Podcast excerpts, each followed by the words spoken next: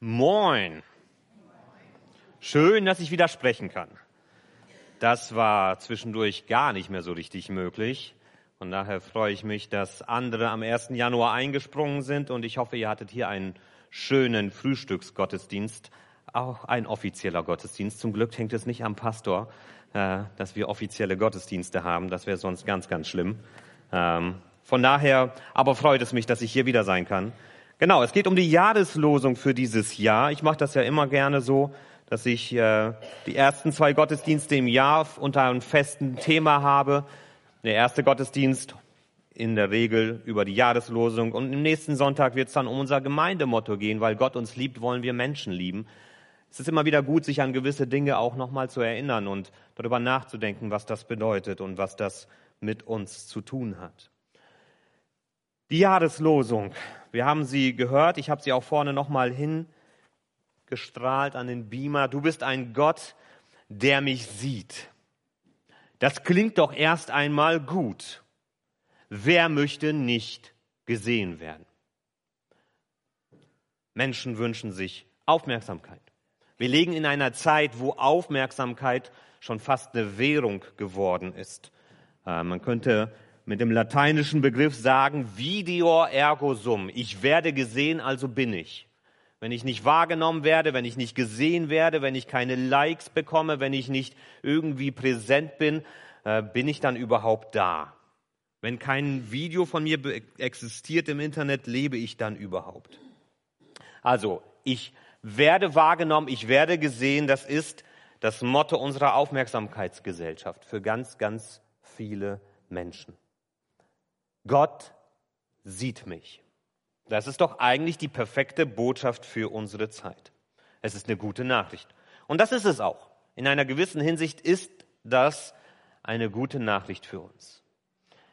Aber wenn wir uns den Vers, der hier auch wieder nur aus, als Ausschnitt genommen wird in der Jahreslosung, wenn wir uns diesen Vers in seinem Zusammenhang anschauen, dann merken wir, dass das Ganze doch etwas komplizierter ist, als es zunächst den Anschein hat. Und ihr wisst, dass ich gerne die Dinge immer in ihrem Zusammenhang betrachte und nie nur für sich selbst, weil man sonst auch schnell einen schiefen Blick auch für das bekommt, was Gott mit gewissen Dingen beabsichtigt hat. Die Jahreslosung steht in 1. Mose 16. Den Text habe ich schon vor einigen Jahren mal in unserer Abraham-Reihe ausgelegt, ähm, aber das Kapitel ist ein besonders spannendes Kapitel in dieser Abrahamsgeschichte. Wir sehen hier eine komplizierte Familie in einer sehr komplizierten Situation. Und dann sehen wir auch, dass es schon damals nicht alles nur heile Welt gewesen ist und nur glückliche Familien, die alle äh, fröhlich und glücklich miteinander gelebt haben, sondern es gab schon damals komplizierte Familiensituationen möchte mit euch ganz kurz geschichtlich durch diesen Text durchgehen, was passierte eigentlich, damit wir das in Erinnerung haben, weil das wichtig ist, um diesen Vers, um diese Jahreslosung zu verstehen, um die es geht. Äh, ich werde nicht den ganzen Text direkt ähm, in einem Rutsch vorlesen, sondern ihn Stück für Stück durchgehen, kurz zusammenfassen, was da passiert, damit wir genau verstehen, was am Ende für uns auch für uns heute hier 2023 an wichtigen Gedanken daraus mitzunehmen ist. Und bevor ich das tue, spreche ich noch ein Gebet und lade Jesus ein, den, der uns sieht, auch der zu sein, der zu uns spricht. Und Jesus, ich danke dir, dass du zu uns sprechen willst und dass du zu uns redest durch das Wort, das du uns gegeben hast, auch durch dieses Kapitel, auch durch diese Situation in dieser Familie von Abraham. Und ich möchte dich bitten, dass du uns bereit dafür machst, auch zu hören und das auch für unser Leben anzunehmen, was du uns zu sagen hast. Amen. 1. Mose 16. Ich fange mal an mit den ersten zwei Versen. Abraham und Sarah konnten keine Kinder bekommen, da Sarai unfruchtbar war. Eines Tages schlug sie ihrem Mann vor, du weißt, dass der Herr mir Kinder versagt hat. Aber nach dem geltenden Gesetzen kannst du mir auch durch eine Sklavin Kinder schenken. Darum überlasse ich dir meine ägyptische Magd Hagar. Vielleicht werde ich durch sie doch noch Nachwuchs bekommen. Hier fängt die komplizierte Situation schon an. Abraham ist derjenige, der durch Gottes Ruf aus seinem fernen Land in ein fremdes Land gezogen ist, weil Gott ihm versprochen hat, ich werde dir reiche Nachkommen schenken, du wirst der Stammvater eines Volkes werden. Das ist viele Jahrzehnte vor diesem Text passiert. Und Abraham und Sarai haben gewartet und gewartet und gewartet und wir haben dann hier in diesem Kapitel ist er 86 Jahre alt, wird uns am Ende gesagt. Und sie haben immer noch keine Kinder bekommen. Und im Kapitel vorher sehen wir, dass Gott an Abraham wieder die Zusage gibt, du wirst der Stammvater eines großen Volkes werden. Und die beiden verlieren das Vertrauen daran, dass das tatsächlich passieren wird. Vor allem Sarai. Sie ist alt und die Menschen damals waren nicht doof. Sie wussten, wenn man als Frau ein gewisses Alter erreicht hat, dann kommen keine Kinder mehr. Dann ist das vorbei. Und das war für eine Familie schon eine Schande, dass es keine Kinder gab. Für eine Frau war das erst recht eine Schande, wenn sie keine Kinder bekommen konnte. Sarai stand in der Gefahr, dass sie ohne Kinder in Scham und Schande alt wird und stirbt. Eine furchtbare Situation für sie. Doch hatte Gott ihnen doch mehrmals zugesagt, dass sie Kinder bekommen werden. Was machen sie damit? Ohne Kinder können sie nicht die Vorfahren eines großen Volkes werden. Was tun gute, fromme Menschen, wenn Gottes Wege scheinbar anders laufen, als sie es geplant haben? Man hilft Gott nach. Hilf dir selbst, dann hilft dir Gott. Vielleicht haben wir ihn nur falsch verstanden. Vielleicht müssen wir das doch noch ein bisschen anders bewerten. Zwischen den Zeilen lesen. Wer weiß, was Gott eigentlich beabsichtigt hat. Und das tut Sarai hier. Sie handelt entsprechend, wie es hier steht, der Gesetze von damals. Sklaven wie Hagar waren Eigentum ihrer Herren. Sie hatten keine eigenen Rechte. Und als Sklavin war es die Möglichkeit, dass sie tatsächlich ein Kind anstelle ihrer Herren austragen konnte. Leihmutterschaft ist heute auch wieder im Kommen. Und so hatte Sarai den genialen Gedanken, vielleicht haben wir Gott falsch verstanden und müssen das auf diesem Weg regeln. Wir haben ja hier die Freiheit, die uns das Gesetz dafür bietet. Und sie gibt Hagar an Abraham und durch Hagar will sie Kinder bekommen, denn die Kinder wären rechtlich die Kinder von Sarai. Wie geht's weiter? Abraham war einverstanden. Und Sarai gab ihm die Ägypterin Hagar zur Nebenfrau, die ihr als Sklavin diente. Sie lebten zu der Zeit schon zehn Jahre im Land Kanaan. Abraham schlief mit Hagar und sie wurde schwanger. Als Hagar wusste, dass sie ein Kind erwartete, sah sie auf ihre Herrin ab. Da beklagte Sarai sich bei, äh, Abraham. Jetzt, wo Hagar weiß, dass sie schwanger ist, verachtet sie mich. Dabei war ich es, die sie dir überlassen hat. Du bist schuld, dass ich jetzt so gedemütigt werde. Der Herr soll entscheiden, wer von uns beiden im Recht ist. Und jetzt antwortet Abraham, sie ist dein Eigentum. Ich lasse dir freie Hand. Mach mit ihr, was du willst. Wie so oft, wenn wir etwas in die eigene Hand nehmen wollen, um es besser zu machen, als Gott es geplant hat, und ohne auf Gott zu warten, läuft es schief. So auch hier. Auf der einen Seite läuft es gut. Hagar ist schwanger. Das hat funktioniert. Super. Auf der anderen Seite sehen wir, es entsteht eine Rivalität zwischen Hagar und Sarai. Diese, diese Schwangerschaft bringt die Rollen in dieser Familie durcheinander. Sarai ist die Herrin, aber hat keine Kinder. Hagar ist die Sklavin, aber sie erwartet das gesegnete Kind. Die Rollenverteilung gerät hier aus den Fugen.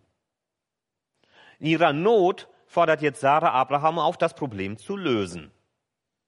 Gibt ihm sogar die Schuld. Du bist schuld.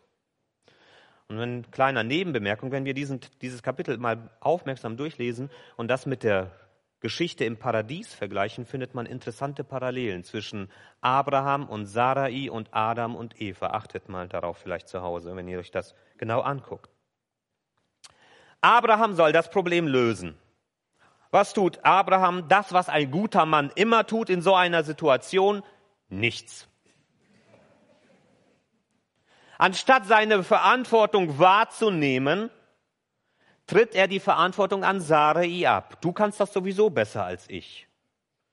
Und das hat drastische Konsequenzen. Wir sehen das in dem folgenden Abschnitt. In der folgenden Zeit behandelte Sarai Hagar so schlecht, dass sie davonlief. Der Engel des Herrn fand sie an einer Wasserstelle in der Wüste auf dem Weg nach Schur und fragte sie, Hagar, du Sklavin von Sarai, woher kommst du und wohin gehst du? Ich bin auf der Flucht vor meiner Herrin Sarai, antwortet sie. Da sagte der Engel des Herrn zu ihr, geh zu ihr zurück, bleib ihre Sklavin und ordne dich ihr unter. Ich werde dir so viele Nachkommen schenken, dass man sie nicht mehr zählen kann. Du wirst schwanger und wirst bald einen Sohn bekommen. Nenne ihn Ismael, Gott hört, denn der Herr hat gehört, wie du gelitten hast. Dein Sohn wird wie ein wildes Tier sein, das niemand bändigen kann. Er wird mit jedem kämpfen und jeder mit ihm. Voller Trotz bietet er seinen Verwandten die Stirn. Das Chaos wird größer. Sarai ist beschämt und verletzt durch diese Situation. Und sie tut das, was man manchmal in solchen Situationen dann tut, wenn so viel Gefühl dahinter steckt. Sie schlägt aus. Und sie beschämt Hagar und sie verletzt sie und sie misshandelt sie vielleicht und keine Ahnung was. Sie hatte volle Gewalt über Hagar. Und sie lässt all ihre Verbitterung an ihr aus. Und das wird so schlimm, dass Hagar keinen anderen Weg sieht, als wegzulaufen. Zweimal wird das im Leben von Hagar passieren. Hier und später mit Ismael. Und auf dem Weg zurück nach Hause, nach Ägypten, begegnet ihr der Engel des Herrn. Das ist sehr interessant, dass er hier genannt wird als Engel des Herrn. Manche Ausleger, und ich bin auch jemand, der geneigt ist, das so zu sehen, vermuten, dass hinter diesem Engel in Wirklichkeit Jesus steckt, bevor er Mensch geworden ist. Weil dieser Engel des Herrn auch hier in diesem Kapitel so eng mit Gott verbunden wird. Hagar sagt später, ich habe Gott gesehen, ich bin ihm begegnet. Der Engel des Herrn ist für mich vielleicht tatsächlich Jesus, der den Menschen in dieser Form eines Boten im Alten Testament begegnet und damit stellvertretend für Gott selbst eben, weil er Gott ist, auch steht. Wie auch immer. Der Engel des Herrn begegnet hier und er steht für die Gegenwart Gottes in dieser Situation selbst. Es ist Gott, der hier durch den Engel des Herrn zu Hagar redet. Aber ich finde es faszinierend, was er hier macht. Er schickt sie zurück. Er sagt, ich höre deine Not. Geh zurück. Ordne dich unter. Sei eine gute Sklavin. Er erwartet von ihr, dass sie dorthin zurückgeht, woher sie geflohen ist. An der Situation zu Hause hat sich noch nichts geändert. Aber auf der anderen Seite gibt er Hagar ein Versprechen mit eine Zusage, eine Hoffnung, eine Aussicht auf eine Zukunft für ihren Sohn, die auf sie wartet. Und es ist eine ähnliche Zusage, auch ähnlich formuliert wie die Zusage, die an Abraham gegeben wurde mit Blick auf Isaak. Nämlich, dass aus Ismael ein großes Volk geschehen wird und kommen wird. Dass er zu einer Nation wird. Aber während Isaak und die Nachkommen Abrahams Segen für die Welt bringen werden, ist die Aussicht hier eine etwas andere. Man kann das sehr negativ lesen. Da steht in Vers 12, dein Sohn wird wie ein wildes Tier sein, das niemand bändigen kann. Er wird mit jedem kämpfen und jeder mit ihm. Voller Trotz bietet er seinen Verwandten die Stirn. Aber ich glaube nicht, dass man das hier negativ verstehen muss. Sondern ich glaube, dass einfach hier ein ganz großer Freiheitsdrang bei diesem Volk ausgesprochen wird. Ein Volk, das sich nicht versklaven lassen wird. Das sagt er zu Hagar, die Sklavin ist. Er sagt, dein Sohn wird die Freiheit haben und er wird sich nicht unterdrücken lassen. Und ich glaube, dass das eine sehr positive Zusage ist an Ismail und dass das hier auch eine positive Aussicht ist, die auch Hagar Hoffnung macht, dass auch eine Veränderung möglich ist, dass man nicht immer in Gefangenschaft bleiben muss. Aber es wird immer wieder auch Konflikte herbeiführen. Ismaels Freiheitsdrang wird ihn immer wieder in Konflikte mit seinen Nachbarn, mit seinen Geschwistern führen. Und jetzt reagiert Hagar auf diese Zusage. Und hier haben wir den Vers, in dem die Jahreslosung vorkommt.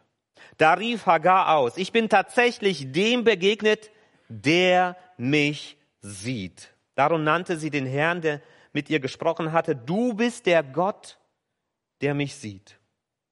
Der Brunnen an dieser Stelle erhielt den Namen Brunnen des Lebendigen, der mich sieht. Er liegt bekanntlich zwischen Kadesh und Beret. Hagar ging wieder zurück. Sie bekam einen Sohn und Abraham nannte ihn Ismael. Abraham war zu der Zeit 86 Jahre alt. Soweit die Geschichte um diese komplizierte Familiensituation. Was machen wir jetzt damit? Für uns heute. Nehmen wir da etwas mit? Ist das gute Nachricht, die wir hier sehen, dass Gott uns sieht? Ja, ist es. Wenn wir bereit sind, diese Aussage, du bist der Gott, der mich sieht, wirklich so zu verstehen, wie wir sie hier wiederfinden in diesem Kapitel. Und ich möchte uns zwei Gedanken dazu weitergeben, die uns helfen können, das vielleicht ein bisschen einzusortieren für uns. Gott sieht dich. Ja, aber was sieht er? Auch in diesem Kapitel. Was sieht er bei Abraham? Was sieht er bei Sarai? Was sieht er bei Hagar? Das Erste, was wir hier sehen können, ist, Gott sieht deine Unvollkommenheit und Schuld. Das ist die bittere Realität. Gott sieht deine Unvollkommenheit und Schuld. In diesem ganzen Kapitel 16 gibt es niemanden, der wirklich gut wegkommt aus dieser Geschichte. Vielleicht am besten kommt noch Hagar selbst weg. Sie ist Opfer, ein Stück weit. Sie, an ihr wird gehandelt. Sie ist Eigentum. Sie kann keine eigenen Entscheidungen treffen in den meisten Situationen dieser Geschichte. Aber auch sie ist nicht nur Opfer, sondern mitverantwortlich für das, was da passiert. Wir sehen hier Sarah oder Sarai, wie sie noch heißt zu der Zeit. Sie ist eine verunsicherte und gekränkte Frau. Ich habe es erwähnt, keine Kinder zu bekommen, war für eine Frau ihres Standes eine Schande. Und sie hat nicht das Vertrauen und nicht die Geduld darauf zu warten, dass Gott sich an seine Zusagen hält. Sie drängelt Abraham dazu, eine menschliche Lösung zu finden. Eine Lösung, die sie selbst im Griff hat. Und sie setzt damit Ereignisse in Gang, die sie am Ende auch einholen werden. Und als die Dinge nicht so laufen, wie sie es sich vorgestellt hat, wird sie bitter und handelt ungerecht. Abraham. Abraham ist schwach. Abraham ist ein Getriebener hier in diesem Kapitel. Er lässt sich dazu drängeln, Entscheidungen zu treffen. Und ähnlich wie im Garten Eden, äh Eden als Eva Adam die Frucht gibt, hätte Adam damals sagen müssen, nein, das hat Gott gesagt, dass das nicht richtig ist.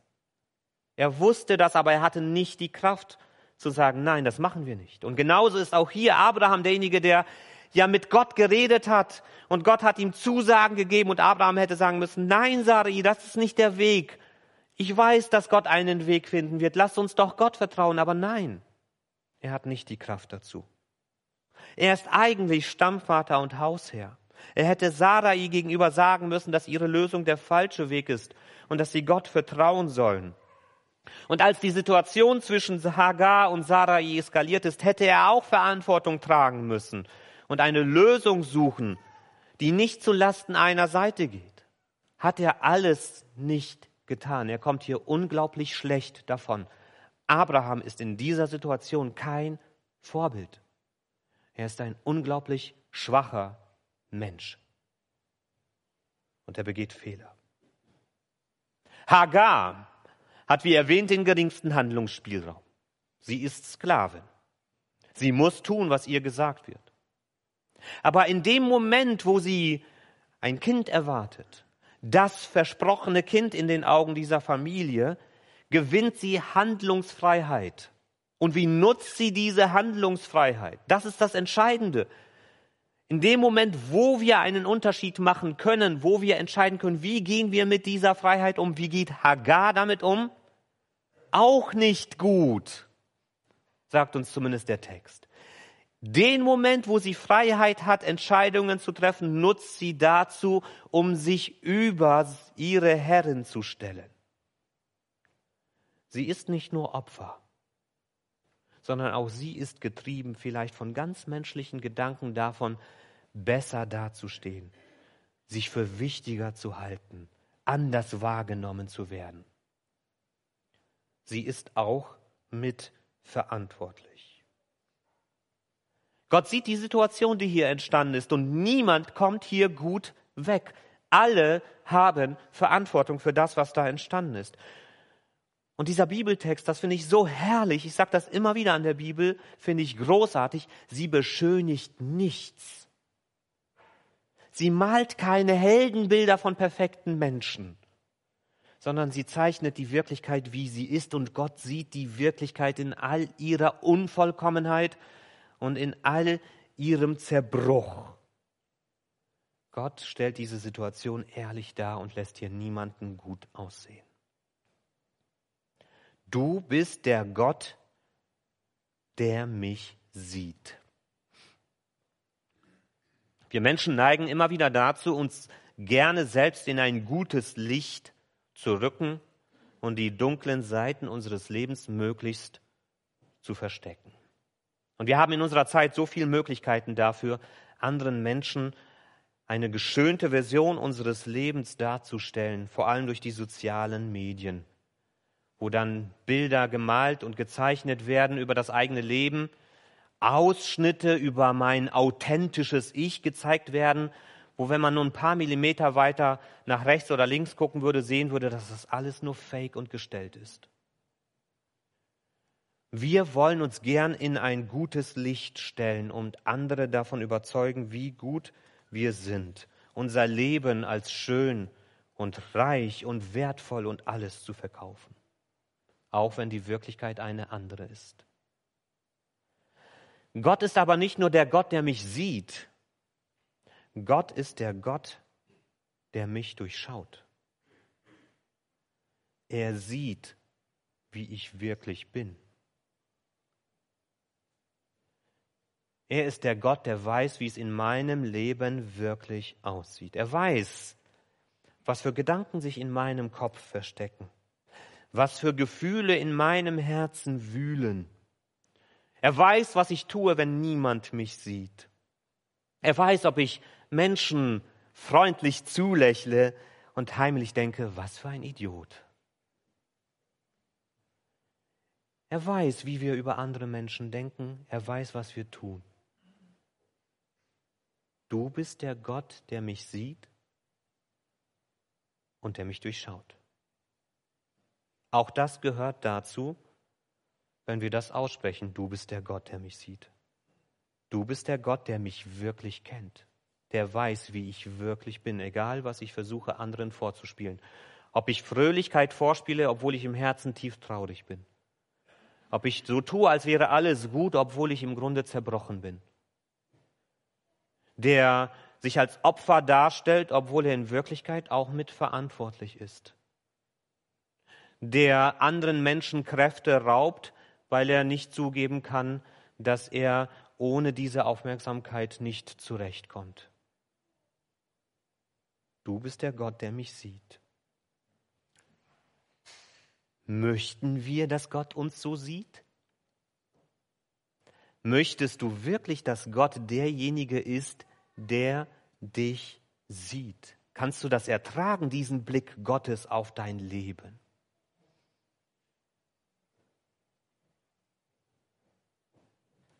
Ich möchte dich heute Morgen dazu ermutigen, dich diesem Blick Gottes zu stellen. Diesen Blick Gottes auszuhalten. Denn nur wenn wir uns diesem Blick Gottes stellen, diesem Blick, der mich durchschaut, werden wir erleben können, was danach passiert, nachdem Gott mich so gesehen hat, wie ich bin. Wenn wir uns nicht diesen Blick stellen, werden wir auch das danach nicht erleben. Denn dieser Satz hier geht weiter. Gott sieht deine Unvollkommenheit und Schuld, aber er schaut nicht auf dich herab. Das ist das Evangelium. Nicht, dass Gott uns sieht und sagt, du bist so perfekt und vollkommen. Nein. Das Evangelium ist, Gott sieht, du bist vollkommen unvollkommen. Und du lädst Schuld auf dich. Und du verletzt. Und du tust Menschen Unrecht. Und du gehst mit dir selbst auch nicht ehrlich um. Das sieht er. Aber er sagt, und doch bist du mein geliebtes Kind. Nicht, weil du vollkommen bist. Du musst nicht mal vollkommen sein. Er Erkenne deine Unvollkommenheit an, nimm sie an, weil ich dich in deiner Unvollkommenheit schon angenommen habe. Das ist das Evangelium. Gott sieht unsere Unvollkommenheit und Schuld, aber nicht um uns zu beschämen, nicht um uns zu erniedrigen, nicht um uns abzulehnen, sondern um aufzurichten, aufzubauen, zu stärken, zu heilen, einen Weg in ein anderes Leben aufzuzeigen, zeigen, dass es trotz unserer Unvollkommenheit möglich ist, anders in diesem Leben unterwegs zu sein und zu zeigen, dass wir immer wieder auch auf den Weg von Vergebung und Versöhnung zurückkommen dürfen, um neu anzufangen. Das ist Evangelium, gute Nachricht. Nur wenn ich mich der Wahrheit über mich selbst stelle, kann ich die Erfahrung machen, dass mein Leben anders werden kann. Gott schaut nicht auf uns herab, weil wir unvollkommen sind, sondern er hebt unsere Köpfe und zeigt uns eine andere Zukunft. Eine neue Welt, die möglich ist, Offenbarung. Ein neues Leben, das wir leben können, hier und jetzt. Aber diese neue Welt und dieses neue Leben ist nur dann erreichbar, wenn wir es aushalten, uns diesem Blick Gottes zu stellen. Wenn wir es aushalten, in das Angesicht dieses Gottes zu schauen, der mich sieht und zwar so sieht, wie ich wirklich bin. Gott sieht deine Unvollkommenheit und Schuld, aber er schaut nicht auf dich herab, sondern er möchte dir dein Angesicht, dein Haupt heben und er möchte dir eine neue Zukunft zeigen. Das Zweite, was wir sehen, ist, Gott sieht deine Nöte und Sorgen. Auch das passiert in dieser Geschichte. Ich finde es faszinierend, wie Gott hier mit Hagar umgeht. Wir sehen hier, er sieht ihre Not. Dir wurde Unrecht getan. Das sagt er ihr. Gott erkennt das an. Und ich glaube, das ist wirklich etwas, das Hagar gut getan hat, gesehen zu werden. Und ich glaube, das ist etwas, was uns auch gut tut, dass Menschen uns wahrnehmen und sehen. Dass da jemand ist, der sieht, wie es mir wirklich geht, der sich Zeit für mich nimmt, der vielleicht auch hinter meine Maske schaut und der sich wirklich dafür interessiert, wo ich bin und wie es mir steht, mit mir steht. Und ich glaube, dass es uns zutiefst verletzen kann, wenn man merkt, der andere, der nimmt mich gar nicht ernst. Und der will mich und meine Situation gar nicht wirklich verstehen. Ich glaube, dass uns das zutiefst verletzen kann, weil ich das auch schon selbst erlebt habe und selbst auch derjenige war, der verletzt hat. So oft sehen wir uns als Menschen, aber wir sehen uns nicht wirklich. Wir sehen nicht, wie es uns geht. Wir sehen nicht, was bei uns los ist. Und ich denke, dass dieses Problem in Zukunft nur noch größer wird für unsere Gesellschaft, nicht kleiner. Weil unsere Begegnungen immer flüchtiger und oberflächlicher werden, weil immer mehr Hektik auch in unseren Begegnungen drin ist. Und weil wir vielleicht auch verzerrt durch soziale Medien glauben, dass wir uns irgendwie sehen und dass wir den anderen kennen, obwohl das oftmals nur Einbildung ist, Fata Morgana. Vielleicht auch nur ein falscher Eindruck, der uns dort gespiegelt wird. Aber dass wir uns glauben zu kennen, obwohl wir es nicht wirklich tun. Und ich weiß selbst, dass ich damit ein großes Problem habe. Dass ich doch gar nicht die Ruhe und den Willen dazu habe und manchmal auch gar nicht den, den Verstand dafür oder dieses Spüren dafür, mich auf andere Menschen einzulassen. Wirklich mal innezuhalten und zu fragen, was ist gerade bei dem los? Oder dass ich manchmal auch davor zurückscheue, weil ich diese Tür gar nicht öffnen möchte, weil ich mich überfordert fühle damit, was da bei dem anderen vielleicht auf den Tisch kommen könnte. Und ich glaube, in dieser Hinsicht ist es tatsächlich eine gute Nachricht, dass Gott uns sieht. Dass Gott weiß, wie es wirklich bei uns aussieht. Auch wenn mich kein anderer Mensch sieht, so darf ich darauf vertrauen, dass Gott es tut. Dass er hinter meine Masken schaut, hinter meine Fassaden, dass er mein Herz sieht. Und egal, was ich anderen vormache, er weiß, wie es wirklich mit mir steht. Und dass ich deshalb ehrlich sein darf mit Gott. Wenn ich sonst keinen anderen habe, mit dem ich ehrlich sprechen kann über mein Leben, mit Gott kann ich das, weil ich ihm sowieso nichts vormachen kann und auch nicht muss. Und dass ich es mit einem Gott zu tun habe, der es gut mit mir meint. Wenn ich ehrlich mit ihm bin, weiß ich, dass er es gut mit mir meint und dass er sich mir zuwenden möchte. Er weiß, was mich besorgt. Er weiß, was mir Angst macht. Er weiß, was mich traurig werden lässt. Und deshalb darf ich ganz ehrlich mit diesem Gott unterwegs sein. Wenn ich das Gefühl habe, ganz allein zu sein, ist da mit Sicherheit immer noch der Gott, der mich sieht. Gott sieht Hagar in ihrer Not. Aber wie geht er jetzt weiter mit ihr um? Was er nicht tut, ist zu sagen, hier sind 5000 Euro, fang ein neues Leben an. Du hast recht, Sarai hat dich unmöglich behandelt, jetzt darfst du gehen, fang ein neues Leben an, hier ist ein neuer Personalausweis, neue Identität, ganz neues Leben für dich. So geht Gott mit ihr eben nicht um. Gott sieht ihre Nöte und Sorgen, aber er sieht auch ihre Verantwortung.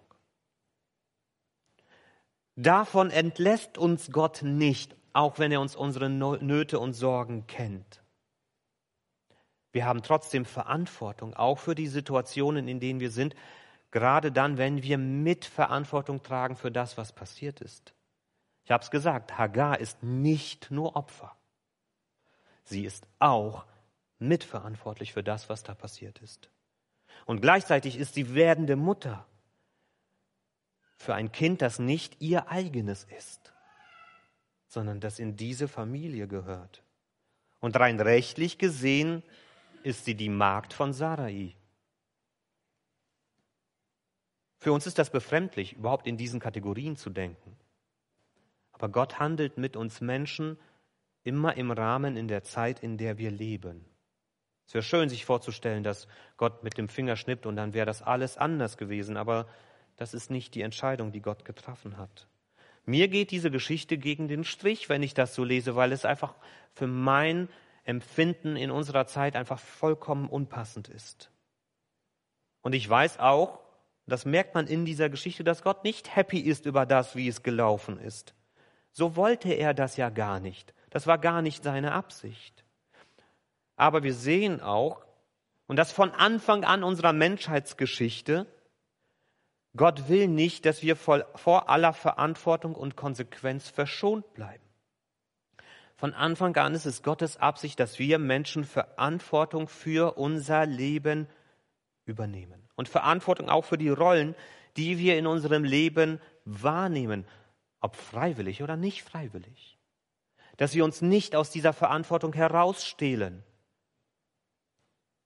Natürlich ist das nicht immer leicht. Und das war auch für Hagar nicht leicht, sich dieser Verantwortung zu stellen. Und manchmal werden wir auch durch Durststrecken in unserem Leben durchmachen, weil wir in Rollen manchmal drinne sind, die wir uns nicht wünschen. Und es mag im ersten Moment auch leichter erscheinen, sich der Verantwortung zu entziehen, die wir da haben. Oh, das Kind wollte ich eigentlich nicht haben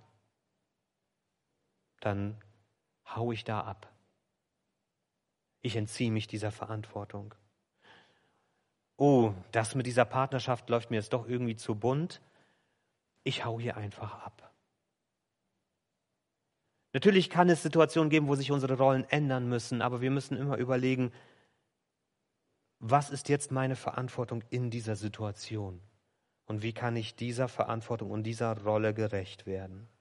Denn ich glaube, dass es auf Dauer, wenn wir uns allen Verantwortungen und allen Rollen, die uns zugedacht sind oder die wir uns ausgesucht haben, wenn wir uns diesen allen entziehen, dass wir uns am Ende mehr Schwierigkeiten auch zusetzen, als dass wir dadurch immer Probleme lösen. Denn als Menschen und Persönlichkeiten reifen wir nur dann und werden stärker, wenn wir uns den Herausforderungen des Lebens stellen. Wie gesagt, ich sage nicht, dass das für jede Situation gilt und in jeder Situation der einzige Weg ist, es auszuhalten. Es gibt Situationen, da müssen wir auch mal ein, einen Reißfaden ziehen. Aber ich sehe grundsätzlich erst einmal die Herausforderung, uns unserer Verantwortung, die wir haben, zu stellen und den Situationen unseres Lebens zu stellen. Hagar ist zurückgegangen, weil sie wusste, da ist der Gott, der mich sieht, auch in dem Leid, das ich erlebe. Und Gott hat seine schützende Hand über sie gehalten. Und er hat sie auch über Ismael gehalten. Und später erlebt sie eine ähnliche Situation und wieder ist Gott dort und hilft ihr und steht ihr bei. Er hat seine Zusagen an beide eingehalten. Und ich glaube, dass er das auch für uns tun wird, wenn wir uns unserer Verantwortung in unserem Leben stellen. Wenn wir unsere Rollen, in denen wir sind, welche auch immer das sein mögen, als Arbeitnehmer oder Arbeitgeber, als Ehemann und Ehefrau, als äh, Vater und Mutter, als Sohn und Tochter, als Gemeindemitglied, in den verschiedenen Situationen dort. Wenn wir uns diesen Verantwortungen stellen, glaube ich, dass Gott der ist, der uns in dieser Situation sieht und der mit seiner schützenden und stärkenden Hand bei uns ist, wenn wir mit ihm unterwegs sind.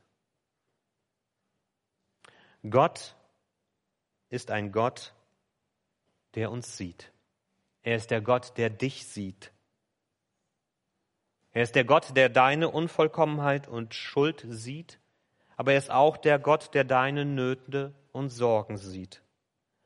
Aber er ist auch der Gott, der deine Zukunft sieht und der dich in seine Zukunft mit hineinnehmen will, wenn du bereit bist, dich seinem Blick und deiner Verantwortung zu stellen. Amen.